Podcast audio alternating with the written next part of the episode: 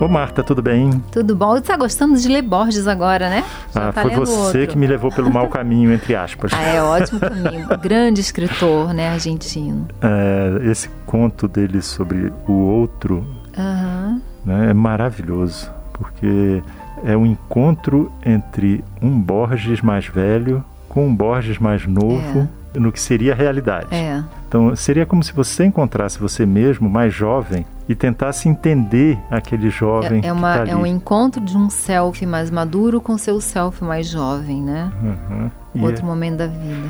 E é interessante porque nesse encontro, o próprio Borges mais velho descobre como ele mudou né? Porque você, às vezes a pessoa tem uma ideia de que ela foi uma pessoa constante a vida inteira. Uhum. Ela sempre pensou daquela maneira, sempre agiu daquela maneira. Sempre sentiu aquelas coisas. Né? Exatamente. Né? Uhum. E ele percebe no jovem Borges uma série de indecisões, de ainda de imprecisões. De coisas que não estavam ainda maduras ou definidas, ou, ainda, ou precisavam de escolhas, né, para se consolidarem, né? Tanto que ele cita no início do conto, ele cita Heráclito, né? É verdade. Que... É, é, já é o primeiro spoiler dele, como quem é. Diz assim, olha, deixa eu sinalizar para você o que, que vai acontecer nesse é, conto. Qual é, qual é o tema, né? É, é tema? Então ele fala assim, Ampassan, Heráclito, uhum. que Heráclito era pré-socrático, né, o filósofo pré-socrático que escreveu o mesmo homem não se banha no mesmo rio duas vezes, né? Pois Porque é. ele não será o mesmo homem e o rio também não será o mesmo rio. E ainda tem uma coisa interessante que Heráclito, a gente hoje fala assim, ah, não, entendi,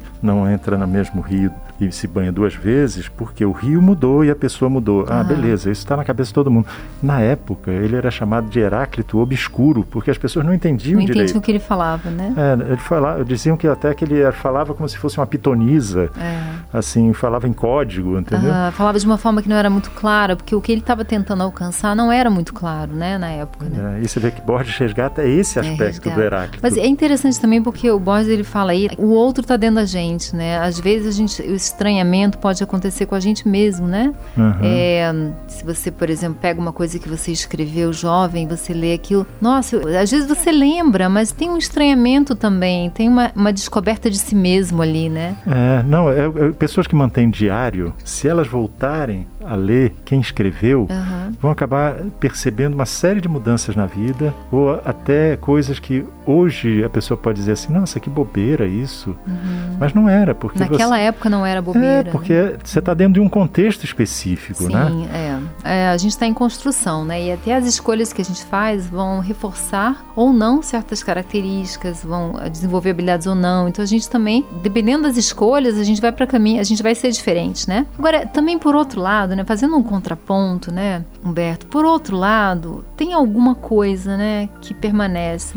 você tem, não acha? Tem, tem um fio condutor, sim. Tem. Por exemplo, quando você reencontra um amigo depois de muito tempo, décadas sem se ver, eu recentemente encontrei uma amiga que eu passei muito tempo sem encontrar, talvez duas décadas, né? E é a mesma pessoa, tá lá, é ela, é o jeito dela, é a visão dela, é o tem alguma coisa que não mudou. É. Não tem? Tem. E, e, às vezes você tem, as, na tua vida, tem princípios que norteiam a tua vida. Sim. E que eles vão sendo burilados ao longo da tua existência. Sim. Então, algumas formas de você tratar aquelas coisas, por exemplo, uma preocupação com o outro. Uhum não uma preocupação no sentido de agradar o outro, não, de você ter empatia pelo outro. Às Sim. vezes aquela coisa, quando você é essa empatia, quando você é muito novo, ela é uma coisa mal ajeitada. Ela assume e, formas diferentes, é, né? É. E você com o tempo vai entendendo aquilo, vai mudando, sim, vai burilando, sim. entendeu? É, é, às vezes por caminhos que parecem que não tem nada a ver, você está buscando a mesma coisa, né? É, e, e, você sabe que inclusive isso me lembra, é, no estudo de história, uhum. às vezes as pessoas têm aquela coisa rasteira, rasa, de dizer assim: pelo amor de Deus, como é que Napoleão não entendeu que isso ia acontecer? Uhum. Poxa, é fácil você, depois de 200 anos, falar sobre uma, é, uma claro, coisa que aconteceu. Claro. Sabe aquele pessoa que faz premonições sobre o passado? Sim, é, é fácil, entendeu? né? Não, existe, é, né? É. Tava na cara, né? É, tava, tava na, cara. cara. Então é mais ou tava. menos isso. A pessoa também tem que se olhar de uma maneira generosa. Uhum para não dizer assim, poxa, eu escrevi isso, será que eu não percebi a besteira que eu estava uhum. fazendo? Não, você não percebeu, faz parte do teu processo. Uhum.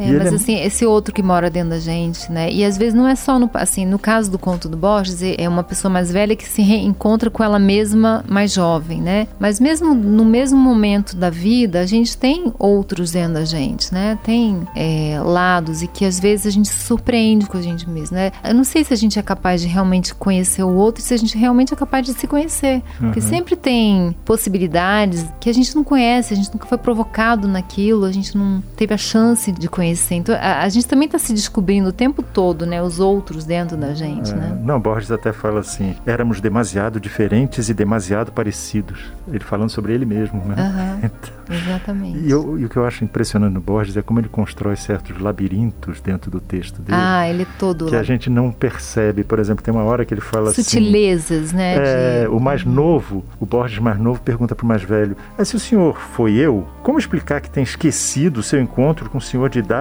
que em 1918 lhe disse que ele também era Borges? Uhum. Aí ele fica naquele troço e fala assim: é verdade, como é que a gente esqueceu isso?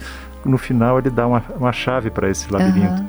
Ele diz assim: na verdade, o encontro foi real mas o outro conversou comigo em sonho. Uhum. Quer dizer, eu mais novo me vi mais velho em sonho. Em sonho. Então, e foi assim que eu pude me esquecer. Uhum. Que ele está falando dessas camadas de realidade, é a questão do sonho. Todas as noites a gente vive aventuras, sensações, emoções. A gente encontra pessoas num outro plano, né? Em outra, é como se fosse uma, um, um, um selfie a parte, né? Uhum. O sonho também mostra esse outro que a gente é, né? Uhum. E essa vida que a gente paralela, né? E que se, se desvanece na, na fumaça, mas que quando a gente está sonhando é intenso, é muito intenso.